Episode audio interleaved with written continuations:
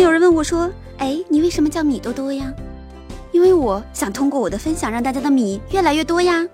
其实呢，大家都是在各种摸爬滚打中成长起来的。每当跌跟头，我一定要告诉自己：莫要慌，莫要急。我这是在投资理财的路上历劫呀。走的路多了，自然知道哪条路最适合自己。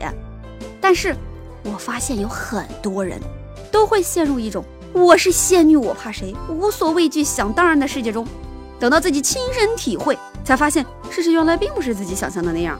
那米多多今天就跟你扒拉扒拉那些你不得不接受的理财现实。现实一，不能只靠理财发家。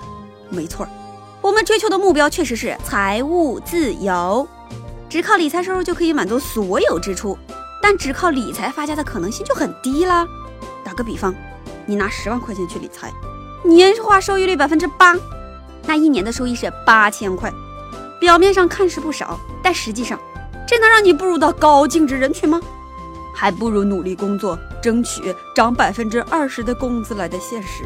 当然了，你要是像王思聪一样有钱，拿一个亿去理财，即使放在余额宝里，那一年也有两百万呢，不用动脑筋也比别人赚得多。不过，你是这种人吗？如果不是，你手上有闲钱，不妨做一些收益稳健的投资，享受时间复利的魔力。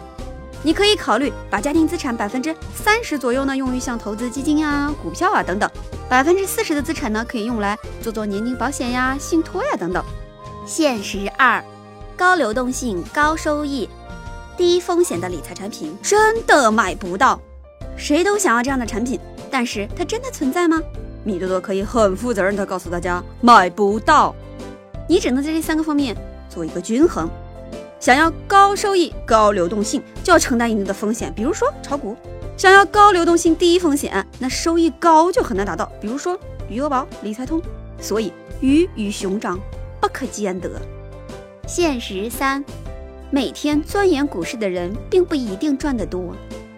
时常有人号称股神，但我们中国的股市向来是阴晴不定，要靠命。我们经常说什么都不懂的人最好不要盲目入市，但那些天天去钻研股市的人一定会赚得更多吗？然而并不会。当然，这并不是米多多鼓励大家说你什么都不研究就去投资，知识多一点还是有好处的。毕竟你栽了跟头也知道为什么呀。现实四，理财专家也可能会亏钱。理财专家的话经常会被我们奉为金玉良言，他们的话通常都没错。但这并不意味着他们就一定不会亏钱。那是不是说，既然如此，我们就谁的话都不听，自己闷头干呢？当然不是，理财专家再怎样也比我们专业呀。资产配置还是要根据自己的具体情况来做。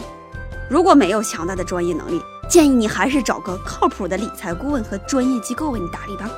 现实五，有些理财产品浪得虚名。为什么这么说呢？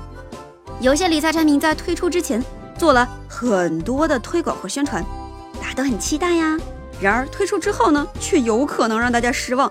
比如，悄悄跟大家举个例子，大额存单，本来它是一种利率市场化环境下的产物，但是呢，推出之后呢，各家的利率都差不多，普遍偏低，而且起购金额基本都是三十万，那后期难免遇冷啊。现实六，刚性兑付已经被打破。去年到今年，大家应该也听到不少这样的声音，可有人就是无法相信自己的耳朵。但我跟你讲哦，这是真的耶。比如说，信托本来也没有哪条法律法规说，哎，必须要刚性兑付，而银行理财产品也开始要净值化了，像基金那样申购赎回。再比如，连传说当中的保本神器保本基金也要改名了，叫策略避险基金，多么的委婉。但事实就是买者自负。听完这六大现实，你有没有备受打击、生无可恋呢？没关系，只要你能认清这些现实，米多多可以告诉你怎么化解。